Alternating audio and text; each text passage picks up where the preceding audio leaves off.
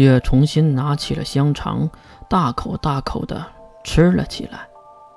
呵呵，有些人被人当成了棋子，自己还以为命运就掌握在自己的手中呢。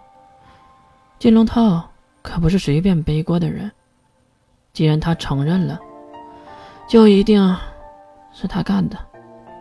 你好像很了解金龙头。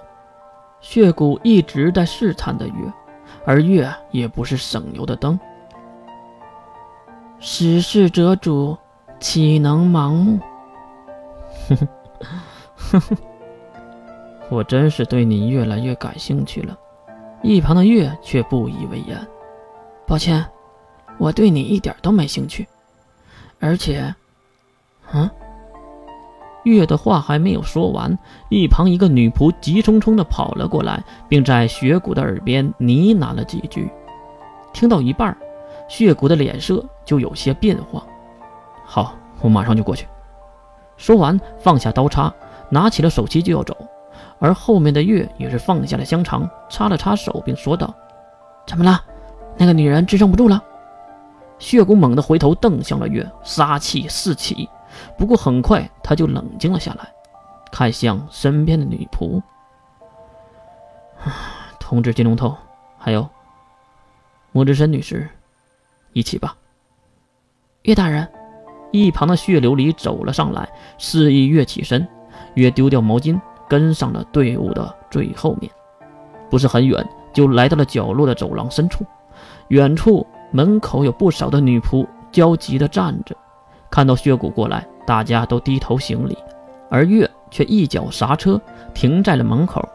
可能是被门口的荷花石吸引了目光，这里可是极北之地呀，而且是在雪山之上。那一朵朵盛开的荷花，在这里是诡异还是美丽呢？让莫之深女士进来。听到血骨的命令，血琉璃做出了请的手势。月转身。走向屋内，里面的装潢也是映入了眼帘。房间不是很大，有两扇窗口。住在这里的人应该很喜欢阳光。屋内有月不喜欢的地毯，不过看上去有些年头了。最奇怪的就是这个屋内是生火的，劈柴正噼里啪啦的在壁炉里呼呼作响。你就是莫之深呐？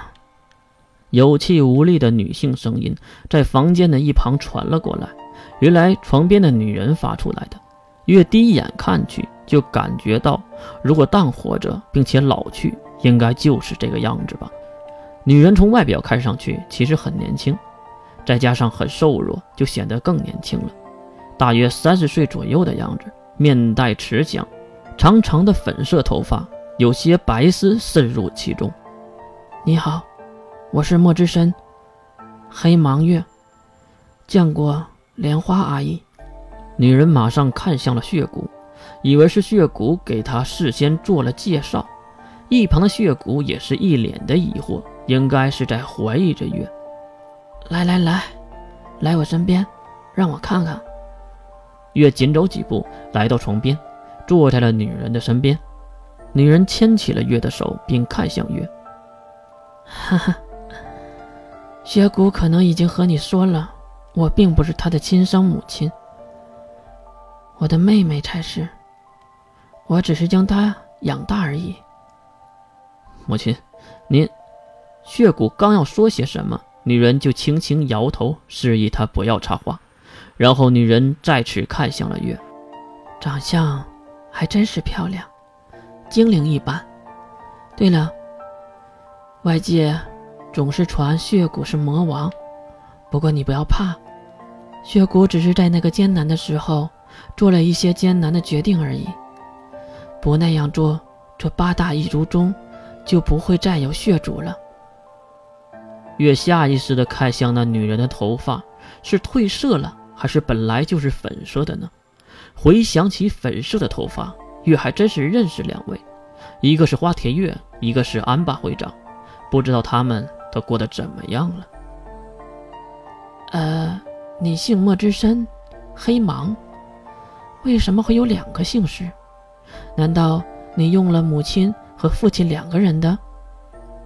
神游愣神的月摇摇头：“啊，啊，不是，我没有父亲。”这句话听起来可就信息量满满了。在雪谷看来，就是那眼前银发少女的父亲一定做了什么对不起他们母女的事儿，或者根本就记不清他自己的父亲是谁了，所以才能说出如此狠绝之话。可是血莲花听得有点傻了，难道莫之深、黑芒这两个姓氏都是你母亲的？月点了点头，一旁的雪谷也是吐槽一句：“哼，两个姓氏，还真是奇怪呀。”只见血莲花摇摇头：“不，应该不是吧，姑娘，你不会有两个母亲吧？”哈。就算是见过世面、极为冷静的魔王血骨，也是被自己养母的话说的愣神儿了。这是在开玩笑吗？一个人怎么可能有两个母亲而没有父亲呢？这时，两个人的目光都投在了月的身上，等待的谜底的揭晓。只见月微微一笑：“不错，我是两个母亲生出的孩子，所以。”莲花阿姨，你应该记起了什么了，对吧？